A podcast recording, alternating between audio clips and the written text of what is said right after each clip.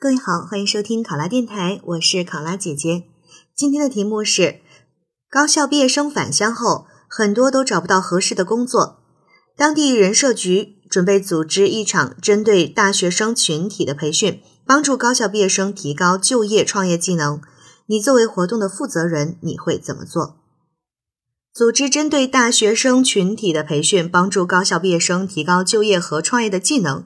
那这样的培训工作呢？我们要注意的是，第一个，我们的目的是要帮助他们能够提高就业创业的技能，所以说要注重培训的实用性。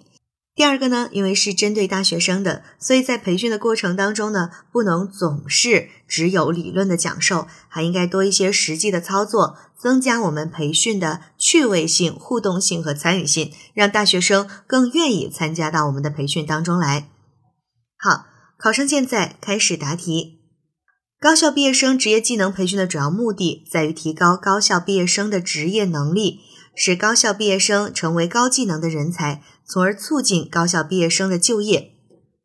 那作为本次活动的负责人，在组织此次培训工作的时候，我会主要做好以下两个方面的工作：一方面是帮助高校毕业生掌握更多更实用的一些职业技能。另一方面是希望能够通过培训，帮助大学生树立信心，增强就业和创业的意识。具体而言，我会从以下几个方面去组织：首先，做好筹备工作，通过到人才市场的档案管理中心查阅档案，以及呢与高校联系等调研的形式，确定高校毕业生返乡的人数、所学的专业情况等等，了解他们的就业意向、现有技能，进行一个汇总和整理。然后根据他们的专业进行归类，确定我们这一次培训的内容，以及培训的人员、时间、地点、物资、经费、培训形式等等。其次，此次培训由于人数比较多，那么会根据人数要求采取分批培训的方式。每期的培训暂定为期两天，一天是理论学习，一天呢是实践操作和参观。理论学习我们主要围绕两方面的内容。一是邀请政府人社局的工作人员以及一些企业的负责人，向同学们介绍企业的就业需求、高校毕业生就业的政策以及国家对高技能人才的培养政策，让大家能够懂得国家政策，了解社会需求，认识到职业技能对就业的一个促进作用，从而提升他们参加我们这一次职业技能培训的热情。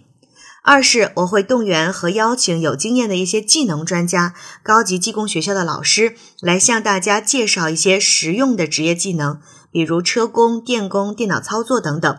帮助大家在短期内掌握一项技能。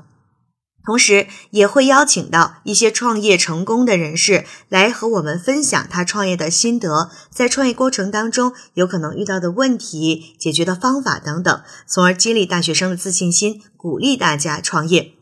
在实践参观的课程当中，我们主要会带领大学生去走访家乡的企业、工厂，深入到车间和现场去观摩，切实体验到学习到的技术在实践工作中是如何操作的。在课程结束之后，我也会设置一些答疑的环节，力求让我们这次培训的效果能够落到实处，真正达到培训的目的，而不是流于形式。再次，作为负责人，我会参与到此次培训的全过程，做好统筹协调，也做好服务工作，应对突发事件，确保培训的顺利进行，并在培训过程当中，根据具体的实际情况，及时调整我们的培训方案。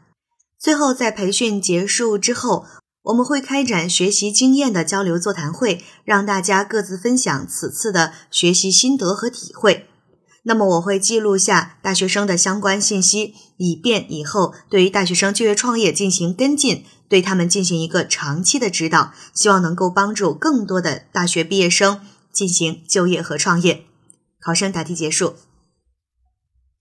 想获取本题思维导图及更多公考信息，请关注“考拉公考”微信公众号。我是考拉姐姐，我们下期再见。